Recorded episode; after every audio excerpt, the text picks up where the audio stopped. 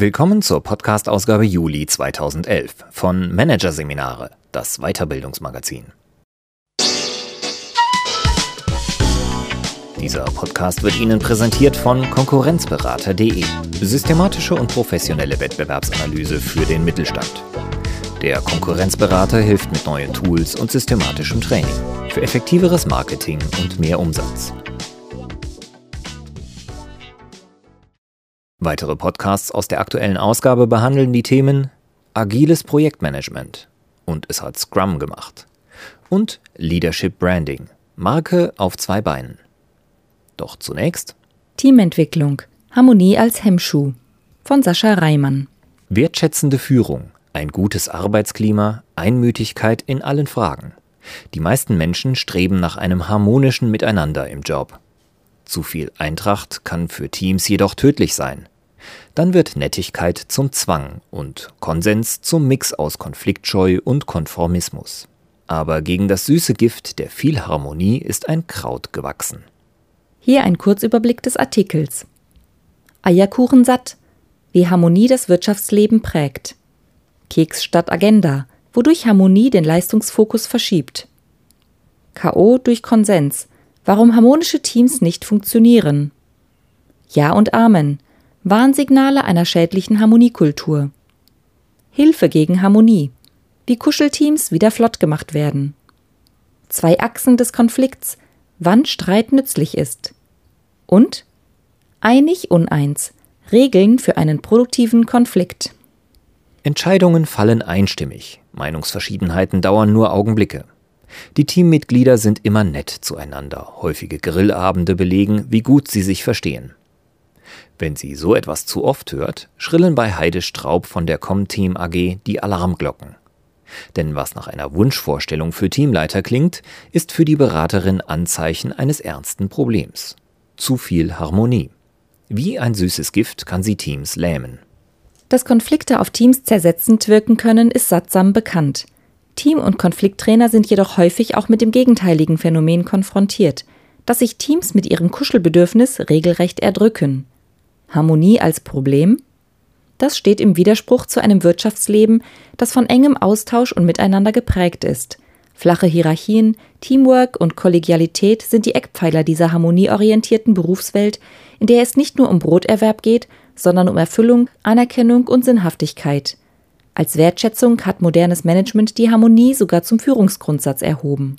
Für Thomas Waschek ist das alles ein großes Missverständnis. Wie Heide Straub fürchtet der Publizist die paralysierende Kraft der Harmoniekultur, der er sogar ein Buch gewidmet hat. Der titelgebende Weichmacher, so Wascheks These, vermeidet Konflikte und achtet auf seinen Ruf als umgänglicher Mensch. Er tut dies unter allen Umständen, zum eigenen Schaden. Ein Problem mit Tragweite, denn der Weichmacher steckt in jedem von uns. Wir alle streben nach Harmonie und vermeiden Konflikte, sagt Roland Jäger. Der Berater und Konflikttrainer hat ebenfalls ein Buch über die Nettigkeit geschrieben, mit der wir uns im Beruf zunehmend selbst blockieren. Schuld ist eine menschliche Eigenschaft, die unser Zusammenleben überhaupt erst möglich macht. Menschen wollen geliebt werden, erklärt Waschek. Das klingt nach Küchenpsychologie, beschreibt aber einen äußerst wirksamen sozialpsychologischen Mechanismus. Wir überziehen unsere Umwelt mit regelrechten Nettigkeitskaskaden, um selbst gemocht zu werden, so der Publizist weiter. Und um uns selbst besser mögen zu können. Die Sehnsucht nach Harmonie geht über den Austausch von Nettigkeiten weit hinaus. Eine große Rolle spielt dabei Angst, glaubt Waschek. Abweichen, Konflikte eingehen, sich exponieren, das kostet Überwindung und birgt die Gefahr, sich lächerlich zu machen. Gerade Führungskräfte sind in einer Zwickmühle. Denn einerseits sind sie es, die auch harte Entscheidungen treffen und durchsetzen müssen. Andererseits sind sie besonders auf Soft Skills getrimmt. Ein Zwiespalt, der häufig zugunsten von Empathie und Nettigkeit ausgeht. Das ist nicht nur einfacher, sondern gilt zudem als gutes Management. Dahinter steht die Vermutung, dass es nicht nur angenehm ist, wenn Führungskräfte empathisch sind, sondern auch gut für das Unternehmen, sagt Waschek. Doch die Gleichung, je netter, desto erfolgreicher, funktioniert nur bis zu einem gewissen Grad. Es gibt eine Grenze, ab der sich der Effekt ins Gegenteil verkehrt. Diese Grenze ist für Roland Jäger spätestens erreicht, wenn der Fokus verrutscht. In vielen Teams wird der Arbeitsplatz mit einem Ort verwechselt, wo man Freundschaften pflegt und das Zusammensein in der Teeküche mehr zählt als die eigentliche Arbeit, so Jäger. Kekse statt Agenda. Durch flache Hierarchien und die steigende Bedeutung von Teams wächst die Gefahr, dass Privates das Berufliche überlagert. Am Ende managen Teams nur noch ihre Beziehungen, nicht mehr ihre eigentliche Arbeit, resümiert Waschek. Die Leistungsfähigkeit sinkt. Dabei spielen Führungskräfte eine entscheidende Rolle, denn auch sie kuscheln gern mit ihrem Team und verschieben damit den Fokus. Das passiert vor allem, wenn sie private und dienstliche Leistungen miteinander aufrechnen. Jäger hat das in seiner Beratertätigkeit schon erlebt. Der Chef sagt zum Beispiel, geh mit den Kollegen squashen, dafür gehe ich morgen zu deinem Kunden. Auch der umgekehrte Fall kommt vor, dass Mitarbeiter private Arbeiten für den Vorgesetzten erledigen sollen. Beförderung nach Zuneigung, Liebesentzug für Fehler. Für Jäger ist diese Vermischung von Privatem und Dienstlichem das Grundübel einer Teamführung, die den Leistungsfokus aus den Augen verloren hat.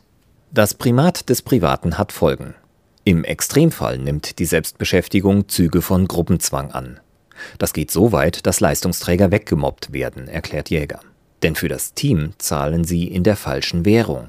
Sie liefern Leistung. Das ist am Arbeitsplatz zwar eigentlich richtig, nicht jedoch in einer Harmoniekultur. Wenn jemand lieber arbeitet, als sich am Feierabendumtrunk zu beteiligen, heißt es, na, wieder mal keine Zeit für deine Kollegen? Oder gleich, du machst uns den Akkord kaputt, berichtet Jäger aus seinen Erfahrungen als Berater. Sozialer Druck durch Harmonie. Auch Heide Straub hat das schon erlebt. Kuschelteams dulden keine Ausscherer, Andersartigkeit empfinden sie als Bedrohung. Die Teamentwicklerin nennt das einen Harmoniekuchen, aus dem kein Teammitglied herausragen darf.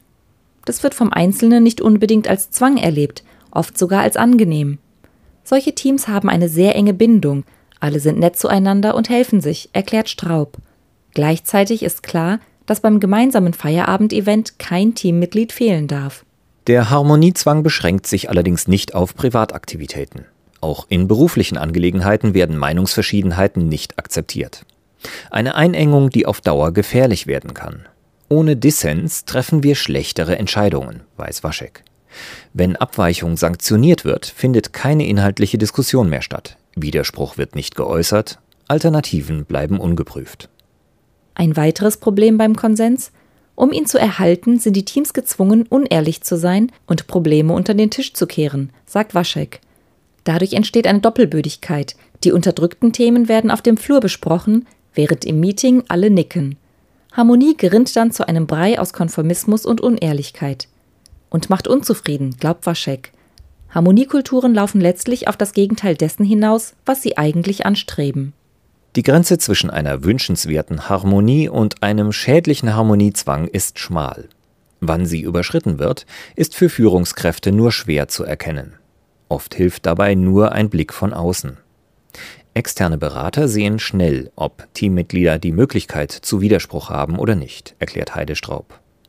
Dabei helfen gezielte Kontrollfragen, etwa wie zufrieden die Teammitglieder mit Entscheidungen sind oder wie gut diese ihrer Meinung nach eingehalten werden. Wird bei den Antworten vor allem das gute Verhältnis zu den Kollegen betont, lohnt es sich nachzuhaken, so die Teamentwicklerin.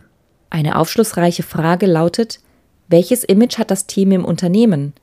Durch den Abgleich mit der Außenwahrnehmung lässt sich der harmonische Selbstbetrug aufdecken, so Straub. Wie reagieren die Teammitglieder, wenn nicht gleich alle einer Meinung sind? Streiten sie sich auch mal?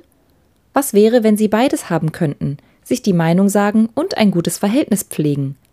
Wäre es okay, sich mal eine Stunde lang nicht zu mögen? Mit solchen Fragen versucht die Beraterin, die Harmonielähmung aufzubrechen und eine aufrichtige Kommunikation herzustellen. Ein langwieriger Prozess. Dass es so weit gar nicht erst kommt, dafür können Führungskräfte selbst sorgen, wenn sie Warnsignale beachten, mit denen sich viel Harmonie ankündigt. Zu den offensichtlichsten gehört das Verhalten in Meetings, erläutert Straub. Wenn in Meetings lange Monologe gehalten werden, denen allenfalls halbherzig zugestimmt wird, wenn inhaltlich nicht mehr gerungen wird, dann gibt es Grund zum Handeln. Für Waschek ist vor allem fehlende Klarheit Zeichen einer harmonischen Schieflage, etwa wenn aus dem Meeting alle mit einem Lächeln kommen, aber ohne Ergebnis. Zu dieser Schwammigkeit gehört auch etwas, das der Publizist Bullshit-Sprache nennt. Dazu zählt er Wortblasen wie Mitarbeiter ins Boot holen oder das inflationär gebrauchte suboptimal. Das kann alles bedeuten. Für den einen ist es eine Katastrophe, der andere hält es für Durchschnitt, sagt Waschek. Solche unverbindlichen Formulierungen überlassen die Interpretation dem Zuhörer und nehmen den Sprecher aus der Pflicht, eine möglicherweise ungemütliche Position zu beziehen. Ein Heilmittel gegen Vielharmonie lautet für Waschek daher Klartext.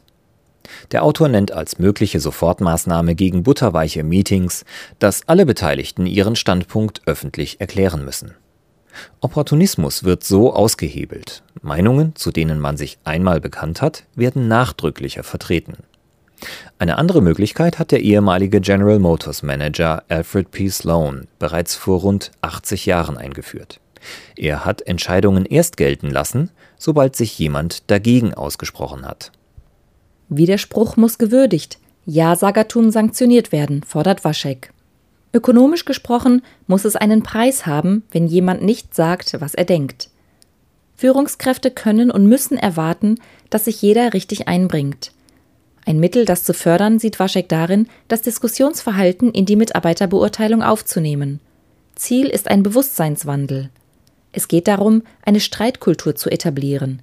Wir brauchen Konflikt, um vorwärts zu kommen, so Waschek. Denn ohne Konflikte würde dem Management das Bewusstsein für drohende Fehlentwicklungen fehlen. Wie wichtig der Konflikt als Informationsquelle ist, erlebt Winfried Berner ständig. Der Psychologe ist Geschäftsführer der Umsetzungsberatung und auf Change-Prozesse spezialisiert. Seiner Meinung nach müssen Manager gerade in Umbruchzeiten widerstreitende Meinungen zulassen und sogar fördern.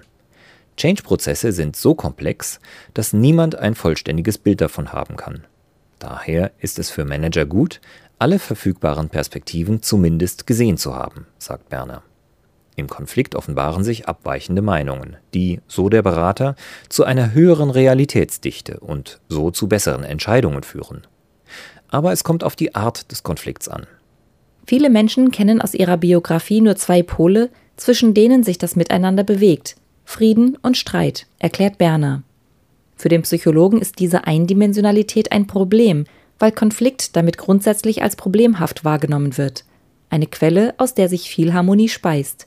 Wer die Erfahrung gemacht hat, dass Konflikte schnell eskalieren, bei dem wächst die Neigung, Frieden um des Friedens willen zu bewahren und Streit auch dann zu vermeiden, wenn er nötig wäre. Um der Harmoniefalle zu entgehen, empfiehlt der Coach ein Gedankenmodell mit zwei Achsen, bei dem Inhalte und Beziehungen getrennt voneinander behandelt werden. Die Endpunkte der einen Achse sind Konsens und Dissens. Hier geht es um Sachfragen und Interessen. Die zweite Achse hat als Pole konstruktive bzw. destruktive Beziehungen. Wenn man die beiden Achsen unabhängig voneinander sieht, kann man unterschiedlicher Meinung sein, ohne dass sich das negativ auf die Beziehung auswirkt. Harmonie und Konflikt stellen so gesehen keinen Widerspruch mehr dar, erklärt Berner. Zumindest solange die Auseinandersetzung auf die Sache fokussiert bleibt. Für Thomas Waschek ist dieses Zwei-Achsen-Modell die Basis für etwas, das er produktiven Konflikt nennt. Ein Universalmittel gegen lähmende Harmonie in Teams. Gemeint ist damit eine Art institutionalisierte Meinungsverschiedenheit, die sich ausschließlich auf der inhaltlichen Achse bewegt und zugleich eine konstruktive Beziehung wahrt. Die Idee dahinter? Der produktive Konflikt ist eine Form von Spiel, eine sportlich kreative Auseinandersetzung, um zu besseren Ergebnissen zu kommen. Damit bei der zu schaffenden Konfliktkultur nicht die Gefahr besteht, dass Streitigkeiten den Zusammenhalt im Team zerstören, müssen Teamleiter einige Faustregeln beachten. So sollten Führungskräfte ihre eigenen Konfliktmuster kennenlernen, empfiehlt Berner. Empfindlichkeiten oder aufbrausendes Temperament, mit seinen Neigungen und Schwachpunkten umgehen zu können, hilft beim Streit das richtige Maß zu finden. Dazu muss man auch mal einen Schritt zurücktreten und drüber lachen können, so der Change Coach. Dass das nicht immer leicht ist, weiß Heide Straub aus eigener Erfahrung. Nur sachlich streiten geht nicht immer. An manchen Entscheidungen hängt das Herz. Da trifft es, wenn einem Zustimmung versagt wird. Solche Gefühle sollten Führungskräfte durchaus ansprechen. Das hilft dabei zu verhindern, dass persönliche Unstimmigkeiten die Sachfragen überlagern, so Straub. Eine konstruktive Streitkultur ist ein dauerhafter Prozess, glaubt Berner. Damit sie entsteht und erhalten bleibt, müssen Teamleiter sie immer wieder explizit einfordern und alle Mitarbeiter darauf verpflichten. Ein entscheidendes Mittel dabei? Phasen genau definieren, in denen diskutiert werden darf. Oder eben nicht. Diese Rahmensetzung schafft nicht nur Klarheit, ergänzt Straub, sondern entkräftet auch das Argument, dass Führungskräfte am häufigsten gegen Streitkultur anbringen, dass Entscheidungen zerredet werden und zu lange dauern. Führungskräfte können jederzeit festlegen, was wann diskutiert wird. So können sie etwa ein Ziel vorgeben, aber den Weg dahin kontrovers besprechen. Stimmen die Rahmenbedingungen, kann Streit Spaß machen, ist Waschek überzeugt. Ein lohnenswertes Ziel. Denn produktiver Streit schafft letztlich, was Harmoniesüchtige schon immer wollten. Die Ziele einer Harmoniekultur, also Glück und Zufriedenheit, lassen sich mit einer Kultur des produktiven Streits besser erreichen als durch die Harmoniekultur selbst.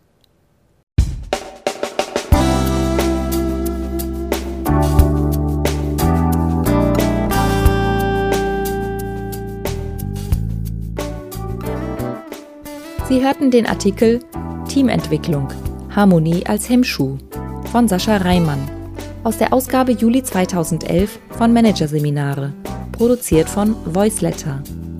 Weitere Podcasts aus der aktuellen Ausgabe behandeln die Themen Agiles Projektmanagement und es hat Scrum gemacht und Leadership Branding, Marke auf zwei Beinen.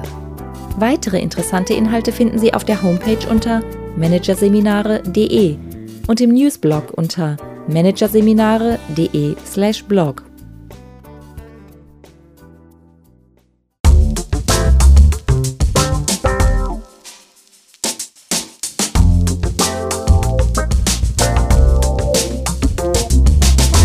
Das war der Podcast von Managerseminare, das Weiterbildungsmagazin. Ausgabe Juli 2011. Dieser Podcast wird Ihnen präsentiert von www.konkurrenzberater.de. Konkurrenzanalyse als Navigationssystem für den Wettbewerb. Übrigens, immer mehr mittelständische Unternehmen investieren in eine professionelle und systematische Wettbewerbsbeobachtung und sind dadurch schneller am Markt, machen mehr Umsatz, kommunizieren klarer. Mehr Informationen, Beratungs- und Trainingsangebote zum Thema Konkurrenzanalyse finden Sie unter www.konkurrenzberater.de.